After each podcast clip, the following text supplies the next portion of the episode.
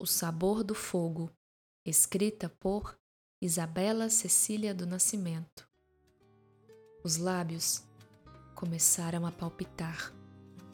A fumaça da fogueira veio quebrante, tomando conta dos meus olhos. Estouros brilhantes, coçando a garganta, anunciavam o inexplicável. Descobri o sabor do fogo.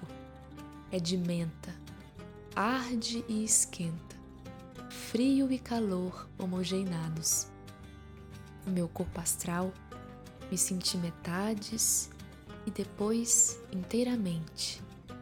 Ouvia os segredos que o universo descascava para mim. Minha resposta foram sorrisos imanentes. Quantas sensações desesperadas de plenitude, longitude e latitude.